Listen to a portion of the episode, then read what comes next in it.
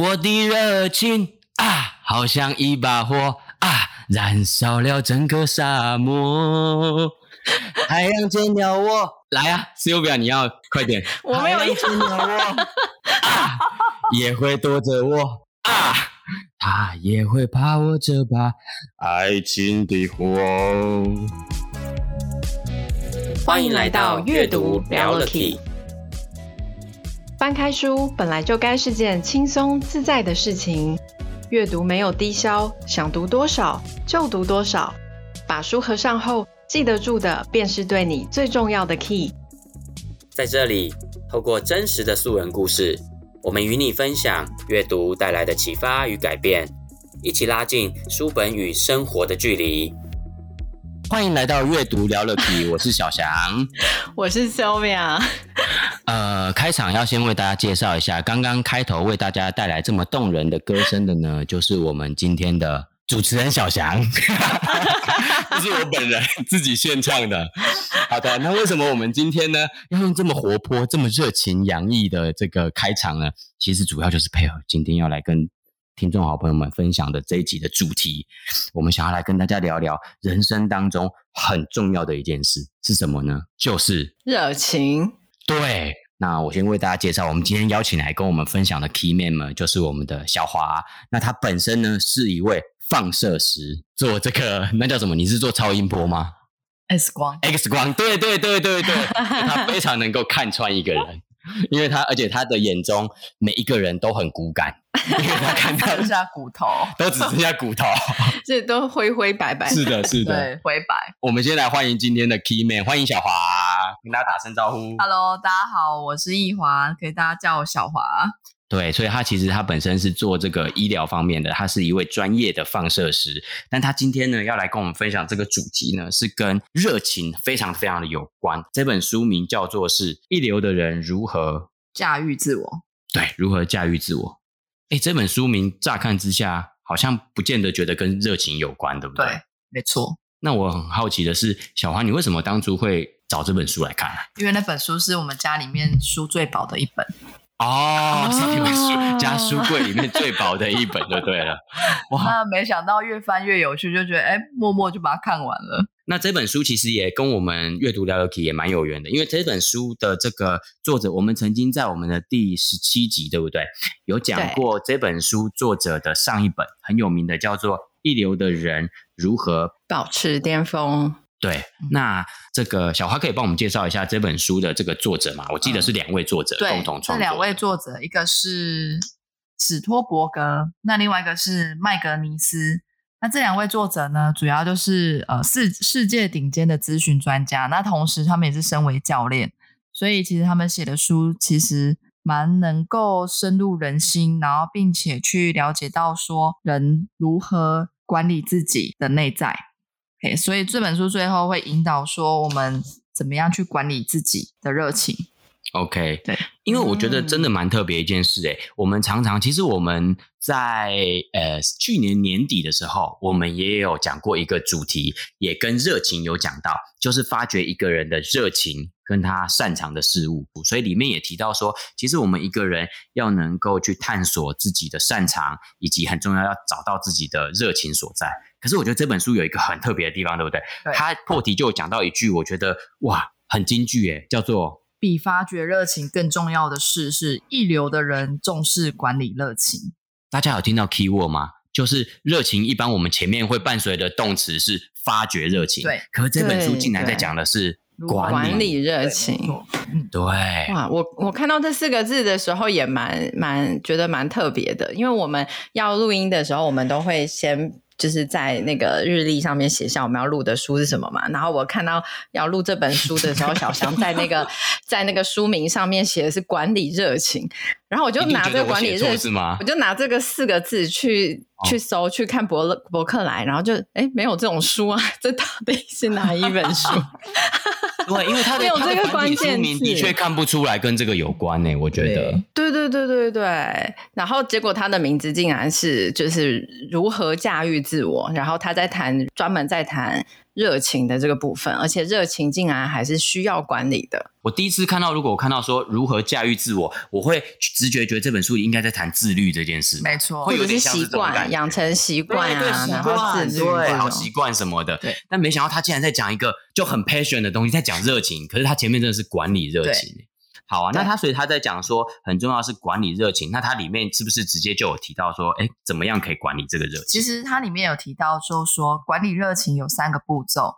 那一开始呢，嗯、我们就是要避免追求完美契合的热情，那同时你要保持开放的心。那为什么他会作者会提到说要避免追求完美契合的热情呢？主要是呃，大家不知道有没有一种从小一个体验，就是遇到一件事情的时候，你会觉得突然觉得好新奇，或者是这件事情带给你的一个最初的那个感动。对、嗯。可是我们就依照了这样的最初的给我们的感动的时候。你持续在做这件事情，但是你没有发现，没有发觉到说这件事情它可以带给我的成长是什么。所以，往往我们在遇到挫折的时候呢，或者是别人对于你的质疑啊，你就做这件事情的对做这件事情职业的时候，你就没有办法持续往前，你甚至会产生自我怀疑。哎，那是不是我们常常听到的一句话，叫做“三分钟热度就会发生了”，对不对？就是这个概念。对对对，就像我从小呢，从小就是，其实我从小不是一个读书的料。少来，你明明是学霸，欸、真正的学霸在这，我跟你保证，他真的是学霸。我听说他以前在大学实习真的是学霸，而且他读完的书，他超能够还原，或者他听完一堂课哦，他超能够还原老师讲的内容的。没有没有，我现在来跟大家说，我从小呢，我从小最喜欢的运动其实是户外运动啊。像我你真的看不出来，像我国小的时候，因为国小不是都会有运动。体育课嘛，对，那我那时候体育算不错，我擅擅长长跑，还有一个跳高。那那时我们学校是要派我代表我们学校去参加镇运比赛，就是这个镇的所有小学的一项运动运运动。你等于就是要代表学校出去比赛的意思。对对对对，哇！然后那时候是跳高嘛，但是我发现说我那时候就没有什么练习，然后我竟然还可以跳得很好，所以。嗯你有听到有人在炫耀了吗？没有没有，我跟你讲，学霸就是这样，我都没念什么书哎，啊，就随便考一考就快要一百分这样。你看他连跳高都要跟我们炫耀哦，都没有什么练习哦，啊，随便啊，不小心不好意思，我就跳过一层楼了这样。没有到一层楼，太太夸张。我记得我当初那时候脚受伤，因为在比赛，你看他脚受伤啊，他一说脚受伤还跳这么好，就对，就脚受伤，然后。我妈妈就蛮反对我，就是参加运动比赛，因为她觉得运动员的生涯就是其实非常短。那你跟跟你未来，因为我妈可能比较就是比较爱爱女心切吧，就觉得你这样以后会养养不活自己，你没有经济来源，那她就很极力的反对，甚至是那时候体育老师都来我们家当说客。我妈妈最后就说：好，如果要让我女儿去比赛可以，但是她都不能出去练习，她要好好的上课。但我发现每次在练习的时候，我的心都不在课堂内，我都飘到外面去了。这是小四的时候啊。那在小四之前呢，我对于绘画其实也是蛮喜欢，又觉得绘画可以舒压我的压力。嗯，然后就可以让你自己一直跟内在独处。那时候老师也是因为也是全校性的比赛，对，然后也是画我的校园嘛。那老师就把我的画拿去参赛，那也得了佳作。然后整个，然后重点是他平常也没什么练习哦，平常可能也没什么练习，是这样。我觉得他后面好像都要加这句话的。小华是来碾压我们的吗？我我没有碾压。好在我们已经先访问过佩如艺术家了，他不敢太嚣张。对。然后后来后来这老师呢就推荐我说，我妈我因为我有一次我妈就接我下课嘛，嗯、然后他就跟我妈说。哎、欸，你妈妈，你女儿这个画画很有天分啊！你要不要培养栽培她去那去上那个美术班啊？我妈就说好啊，好啊，可以啊。那她有车来家里载嘛？她就说哦，没有，那要可能自己再去。嗯，那因为那间学校离我们家有段距离，她在市市区。嗯，所以就没有了。哎、欸，那小华，你跟我们讲 小时候这个故事，是因为你刚刚讲说我们要避免那种所谓的三分钟热度那种感觉，所以你你后来这两件事情，你有觉得？让你想起来可能就是类似这个状况嘛？小时候一开始有一点热情，可是其实后面其实因为可能从小就是还还不了解吧。所以妈妈说什么就觉得哦，那就只能这样吧。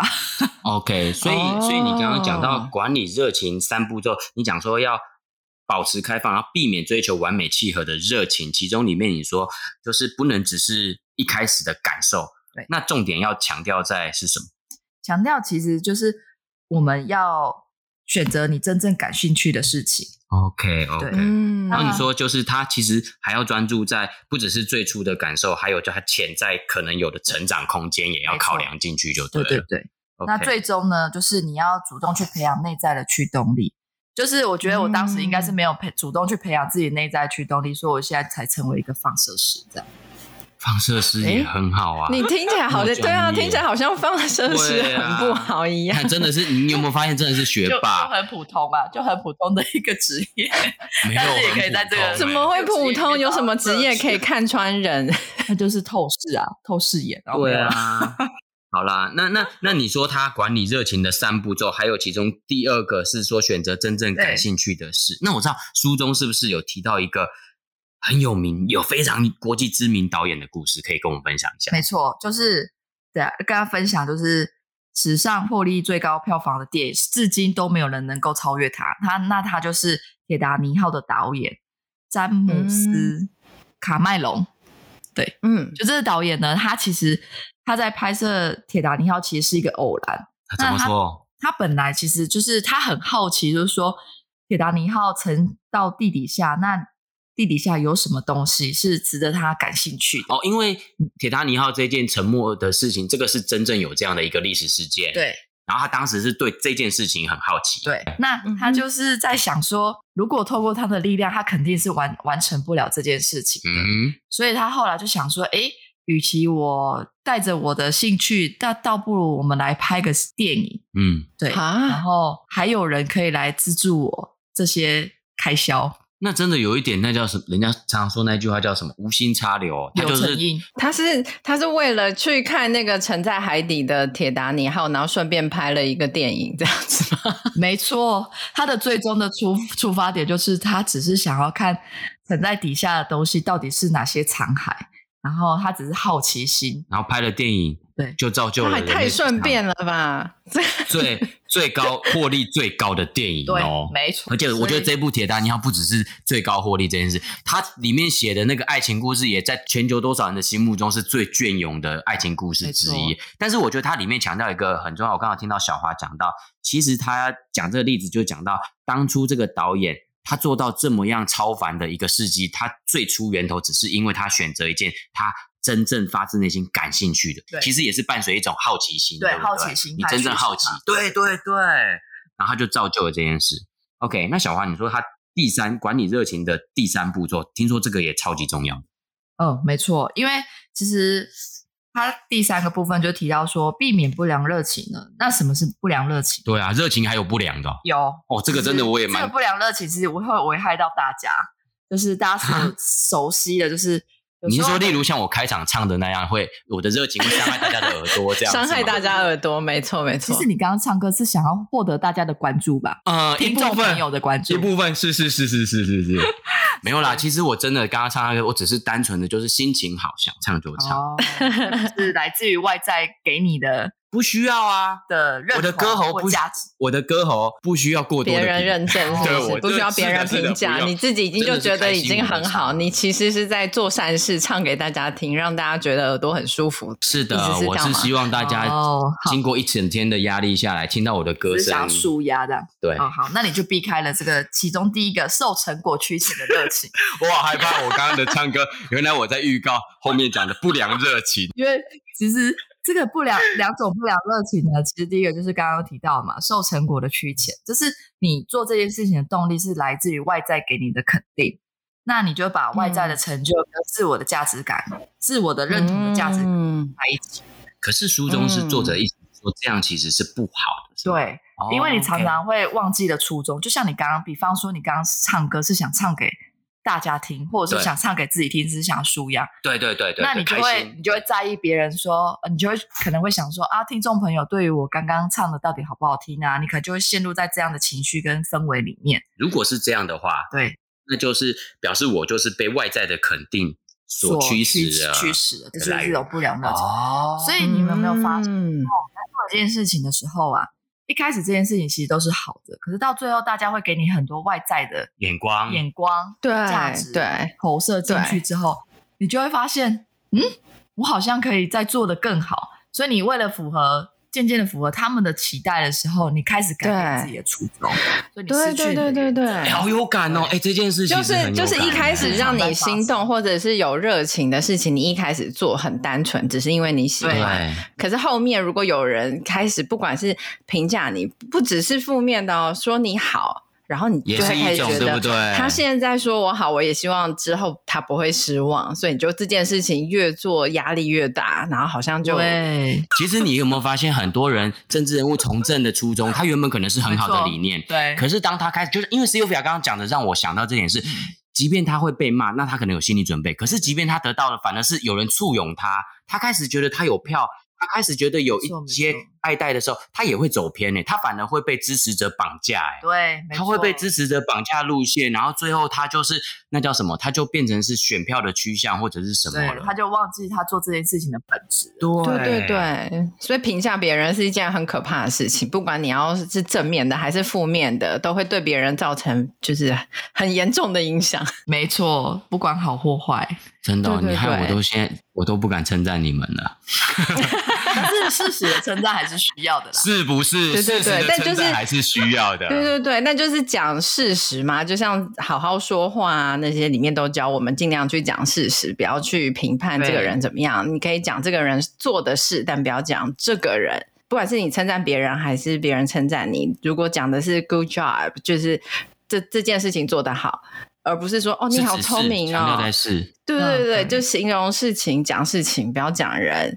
我觉得这样就可以，大家互相帮忙，避免一下热情变成一种压力的这种状况。哦，所以以后我我要我要请那些就是想要称赞我外貌的人，他们要调整一下称赞方法，要比较客观，就是你你的五官长得很端正，这种就 OK，没有长歪这样，不能直接说你长得好帅，这样是吗？哎，同理可证，如果哪天我们不想再听到小翔唱歌，我们就现在说小翔唱歌好好听哦，然后之后你就会觉得他有压力，然后你就不再唱歌。不会，我会跟你就一样，我会跟你就一样。对，我会跟你，而且我还会说下去。太好了，我会说，我我还会邀请大家会唱的一起来，我会邀请大家。这时候我们刚才讲说，哎，小南唱歌有点走音哦，这时候他可能就会闭嘴了。哦。我我会说，那你要让我多练，我就我会越唱越好的，我会觉得越我会越唱越好的。好啦好啦，那所以这个是他讲说不良热情里面也有两个，是不是？对，这是第一个。那第二种就是受鼓恐惧的驱鼓动，就是受恐惧的鼓动的是另外的第二个第二种不良热情。所以热情还会有所谓叫做是被恐惧驱使哦。就是其实他这里有提到说，恐惧其实是内在一种强大的驱动力。它可以激发最坚强的求生意志，嗯、的确，它可以在短期内让我们达成目标。对，可是如果时间一久啊，你这个恐惧久了，就会形成一股焦虑。那焦虑久了之后，你会心越俱疲嘛？就像运动员啊，这其实跟在运动员来讲，其实常常会经经历的。就像他们如果去打世界杯，对，那他就是代表国家出去嘛。其实他是不是会恐惧说？就是没有办法对为国争为国争光这种压力，他就会放在心里。嗯，然后久了之后，他如果一直想着这件事情的时候，他在场上其实就没有很很很很好发挥，就会被这个压力绑住了。对，然后他就没有办法有最佳的状态，因为他内心是多了一种恐惧。恐惧不如预期，对，成绩不如预期，对，然后受就是没有为国争光的这种恐惧的压力，真的耶。所以热情应该要发自于内心，然后不是就是外界或者是自己期待外界怎么去看自己的表现，对不对？因为我觉得很多时候，只要不管是。上台演讲啊，或者什么，我觉得公众讲话对我来讲是困难的，是因为我自己会感觉焦虑。那我我发现我。呃，我会有这种感觉的原因，可能是我会比较在意别人会怎么看我，没错。所以我觉得，所以我我觉得他这个很有趣，诶，就是不管这件事情是不是你热情想要做，或者是你被迫你应该要做的东西，只要你内呃内在有感觉到焦虑，然后有感觉到别人对你的期待，其实你就会很容易表现的，就是不太好。然后或者是说，就算你表现很好，可是你。做完这件事情的时候，你不会有那种被充电的感觉，你会有那种身心俱疲的感觉。反而，其实你做这件事情就会是耗能的状态，不是补充能量的感觉。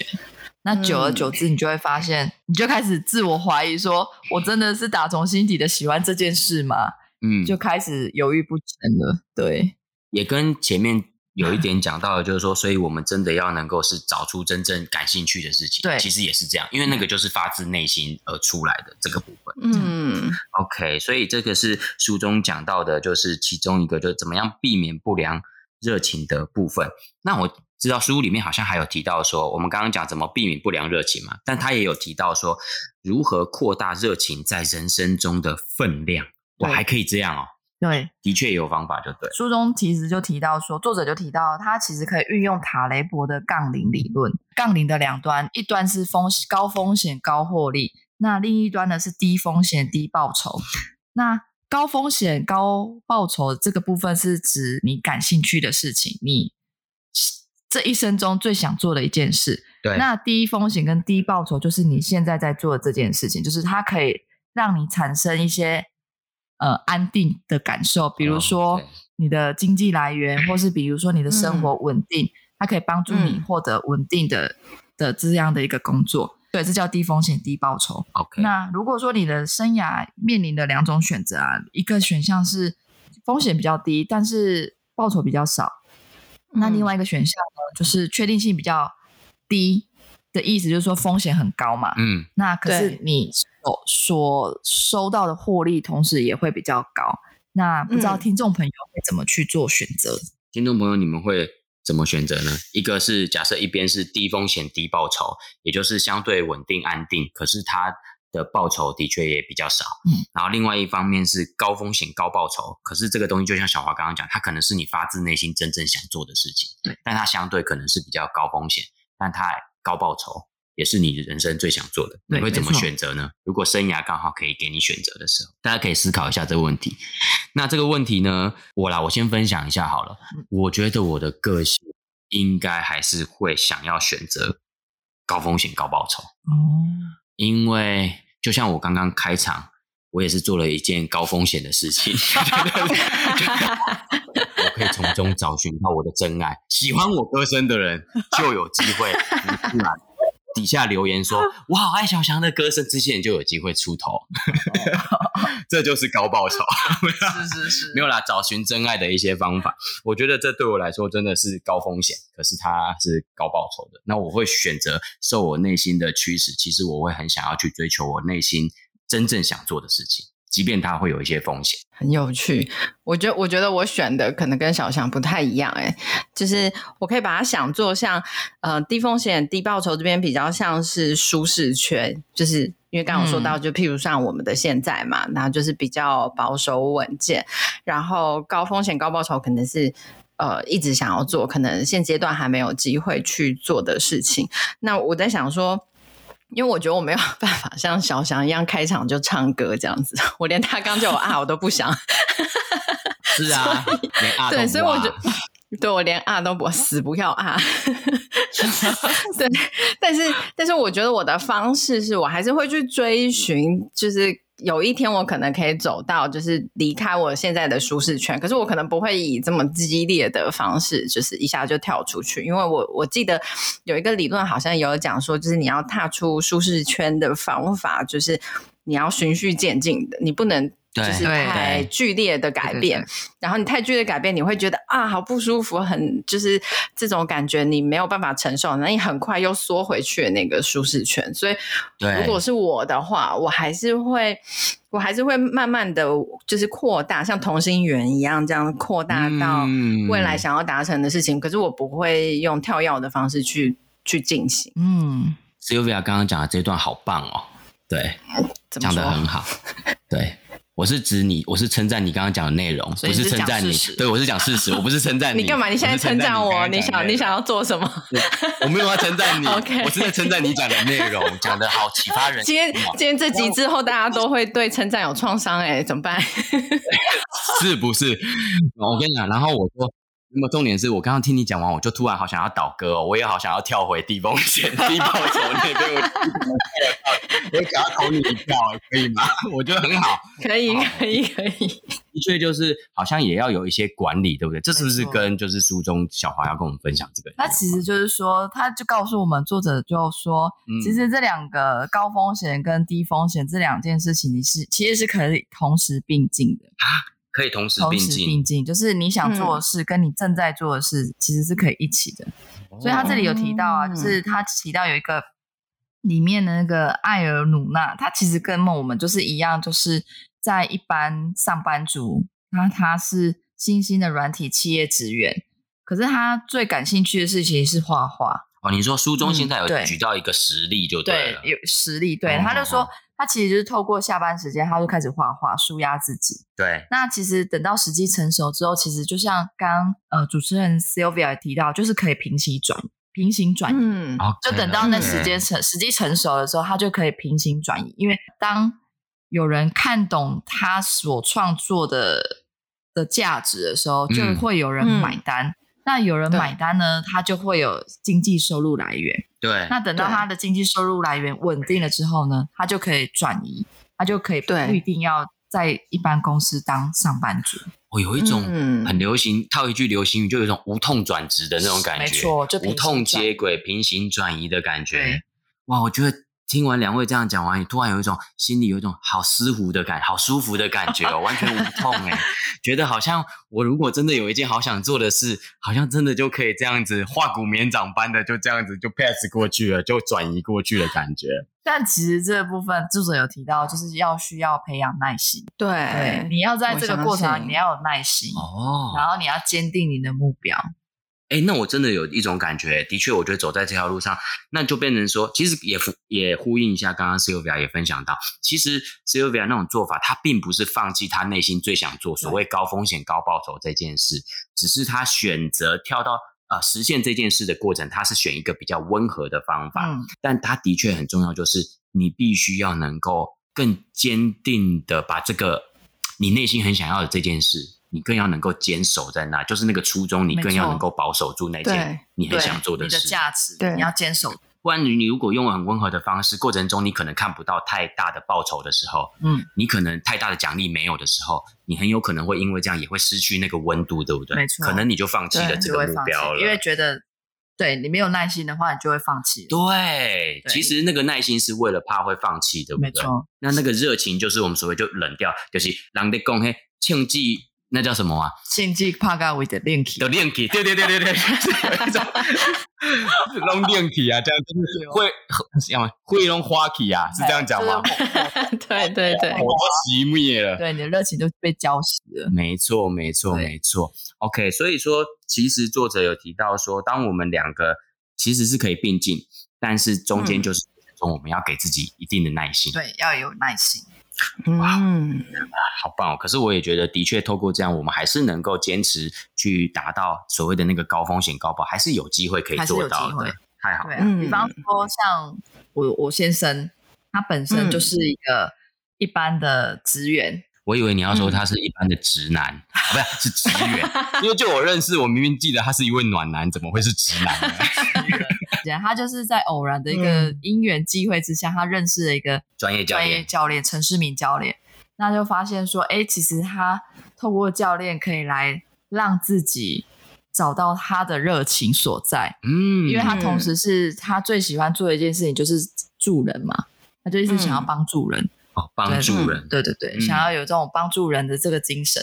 做教练这件事情啊，帮别人找到定位，嗯，其实是一个他非常关心的事情。嗯、那这个定位就是职业定位嘛，嗯、所以他从他坚定要当职业定位教练的时候，努力了两年，嗯、就是在这个过程哦，其实我就怕在旁边看到说，你这到底能成功吗？因为我算是比较目标导向的人，我就觉得就赚不到什么钱啊。然后，但确实这这过程当中，这这个对话帮助他厘清了很多他人生中的盲点。你刚刚意思就是说，其实像他从一般的上班族职员。他其实当时他这个工作就是所谓的低风险低报酬，对。然后当他后来发现内在真正有一个很强烈可以实现他的热情跟擅长，他觉得很最有意义的事情就是 coaching 教练这件事情的时候，嗯、可是这个目标已经变成是他人生生涯里面高风险高报酬。的这项工作，但是你有感觉到他在这段过程当中，他的确是让这两个并进，对，然后最后就真的成功的平行转移过来了。嗯哦、目前还没平行转移，就是还在并进的过程。OK OK，嗯，但是的确这个过程当中有让他一直往他的目标前进，对对，往他的热情。嗯、所以其实我们透过这个杠铃的法则，可以让这个我们还是有机会往我们最想做、最有热情的地方去做。没错。哦，那是不是还有一？书中还有提到说，那我们要热情，如果要让它最佳化，我们要怎么样产生一个最佳热情的方法是什么？里面提到啊，如何产生最佳热情的两种方式。那第一个就是养成专精的心态，好，第二个呢，就是要与和谐热情共存。嗯、那养成专精心态，它有六大原则。嗯，就第一第一步呢，就是第一个原则呢，就是刚刚提到要培养内在的驱动力。OK，然后再来呢，你要专注过程。当你内在驱动力培养好，你要专注这个过程，然后你同时不能去担心说是否能做到最好。这是第三个，嗯、这是第三部分。嗯、第四部分呢，就是同时也要能接纳短期的失败，然后换取长期的成功。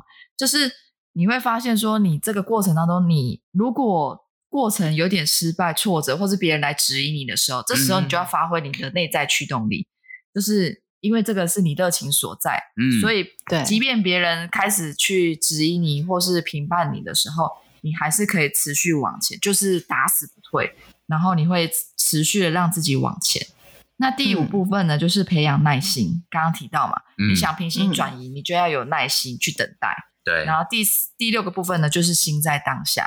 心在当下。心在当下。你当下在做什么事情的时候，你就是要保持那股热情。这边讲到六大原则里面，可不可以小华再帮我们多说一点？是专注过程的这个部分。哦、好，这书中里面呀、啊、提到一个例子，就是专注过程呢，它主要就是要先设定目标。当你目标设定出来之后呢，你要去找出实现这个目标所需要且在而且是可以在自己的控制范围内的步骤，就是你要怎么一步一步的去达成。嗯，那当你设定好目标步骤。那第三部分呢，你就要忘记目标，转而去专注完成这些这个目标的过程。等等等，我刚好听错吗？忘记目标。第一个是设对，第一个是设定目标，然后你说后面又有一个就要要又要再忘记目标，就变成是说你放在心里，对，但是你不用过度的去在意说你这个目标什么时候才能达成，嗯，而是你要把注意力放在说。我在我可控的范围内，我怎么样去达成这个目标的步骤？你的意思是说，就是设定目标之后，然后就是其实也是以终为始。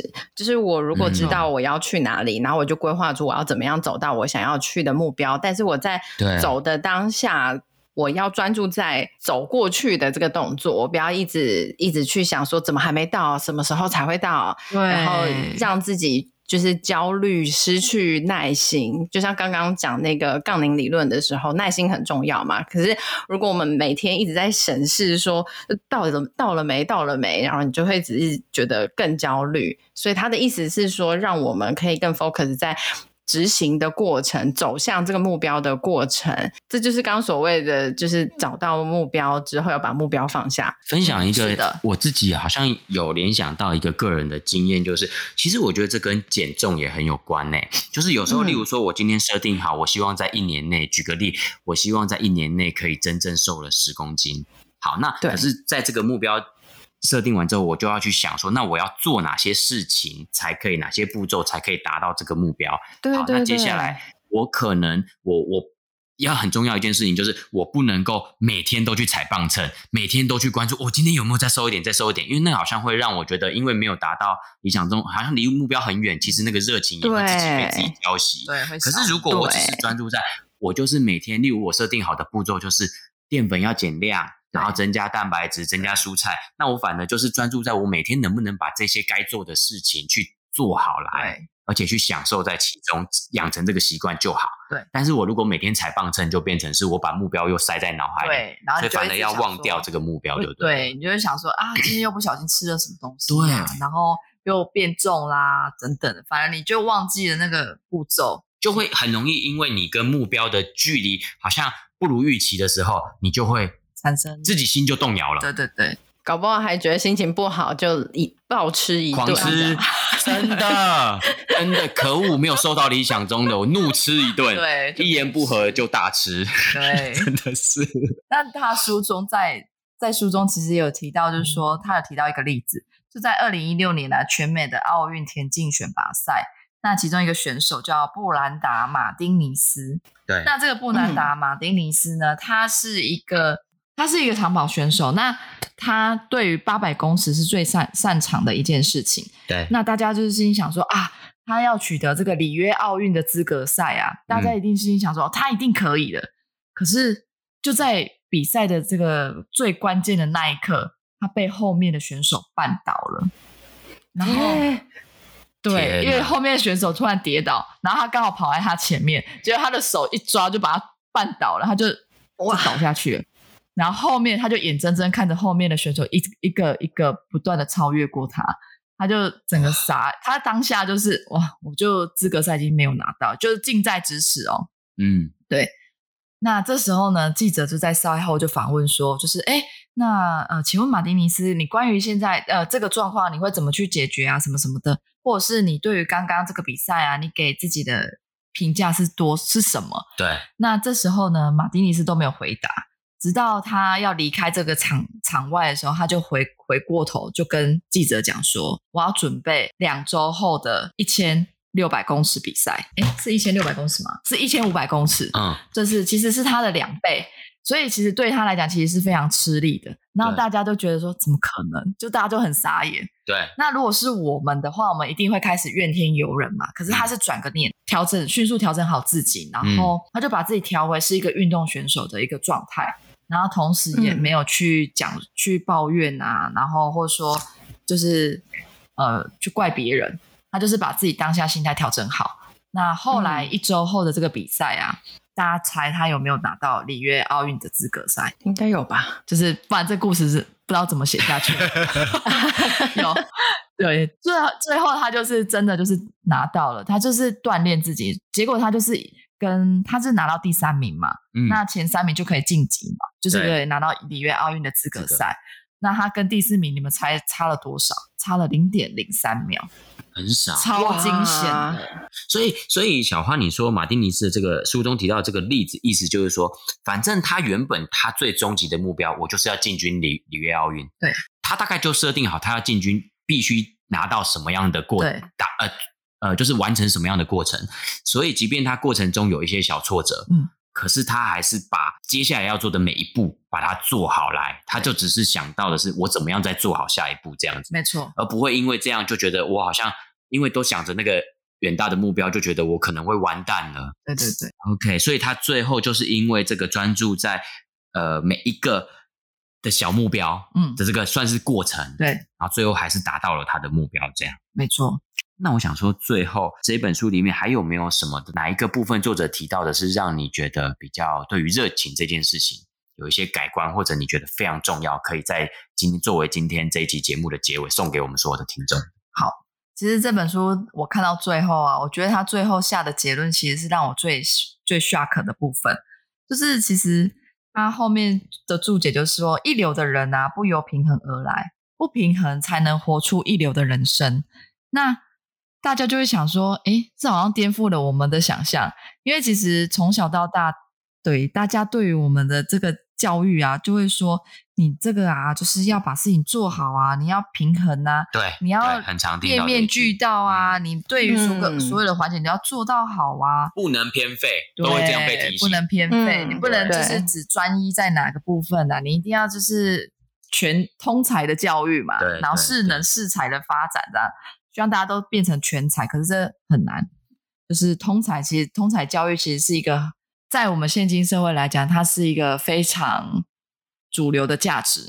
嗯，所以这本书他提到的就是说，不平衡才能活出一流的人生。是，他就说，其实当我们在全神贯注实践热情的时候啊，你其实很难面面俱到。巴菲特之之所以成为股神的原因，是在于他从小就有对于研究投资非常感兴趣。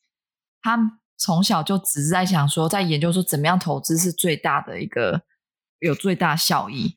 所以他从小到大，嗯、他就只专注在投资这件事情上。他在这个过程当中，他也认识了他的另一半。那他另一半就想说：“哇，你就是一个很会投资的人，那我跟着你，我嫁给你，我肯定可以过得非常的幸福美满。”然后就完全事实跟事实相反的原因，是因为巴菲特结了婚之后，他还是呃专注在他的投资上面。对，嗯，那甚至是他跟他太太生了两三个小孩啊。那同时，就是这三个小孩也不喜欢跟他爸爸聊天，嗯、是因为他爸爸都只会跟他们讲投资的事情。嗯，然后小孩其实对投资的事情其实是不感不感兴趣的，就会发现到说，巴菲特他就是把他一生的热情都投入在他最感兴趣的投资的上面，所以他才成可以成为股神。所以，也就是用这个例子来说，就是如果你真的要看巴菲特的整个人生来说。他其实是有一些不平衡的地方，对，他可能是有把专注力有一些地方是比较少放放的地方，这样。嗯、那我我在这一段其实刚好，因为这本书刚好从小华他提到他要分享这本书的时候，其实小香我也有买这本书来来看。那其中真的在这个章节，我也真的很 shock，因为以前我自己也在投入很多事情的。的过程当中，真的我很常听到家人都会提醒我说，不能偏废啊，功课还是要顾啊，嗯、不能只忙于课外活动啊，这样子。像我以前真的就是，当我找到，因为因为可能是因为呃高中以前都没有参与这些课业以外的东西，所以当大学诶进入到大学，很多透过社团可以了解到很多人际上面的互动，然后课外。那种团队合作的事情的时候，我发现我的热情我有找到，可是就因为我找到这样的热情的时候，其实我也真的就一股脑的投入，尤其那时候担任呃团体里面的 leader 的时候，然后你因为也有责任感，然后就投入了里面。那的确，当时的我呢，也历经过某几个学期呢，这个差一点就要失去了学生身份的这个，你有听我讲的很委婉哦，就是都是在那个这个。在线上面真的游走很危险，这样子哈。对这个过程，那是很明显。你以客观来说，我就是偏废了课业。对，就是我们讲大学四学分嘛，呃，爱情、爱情社团、课业跟打工，打工。那我可能在课业的部分完全就就偏废了。对，对，到了另外其他的部分。所以我看到书中章节里面，书中竟然有一一小段一个格子，就是在书里面第一百三十四页，它右下角一个小，他竟然问书中写到说。他说：“从来没有遇过一个有趣的人，或者你说他是充满激情的人，嗯、他是平衡的。对他，他问大家这个问题：嗯、你有遇过一个有趣，或者是你觉得他充满激情的人，他是平衡的吗？嗯、对，他是用一个反问法问大家。其实可以纵观，就是现在当红，我觉得就是马斯克。以马斯克举例啦，就是其实马斯克他就是有一个愿望嘛，就是移民到火星。对对对，这个愿望。”那大家都觉得说，怎么可能？你又是民营火星，不可能。后来最后这这几次他试射成功嘛，而且那火箭是可以自动回到它的定位嘛。天，好厉害！对，然后大家都觉得他是一个像神一样的男子，接近神的一样的男子这样。所以其实很多例子就告诉我们，其实你应该先找你感兴趣的事情，然后保同时保持开放的心。那最后你因为找到了你的感兴趣的事情。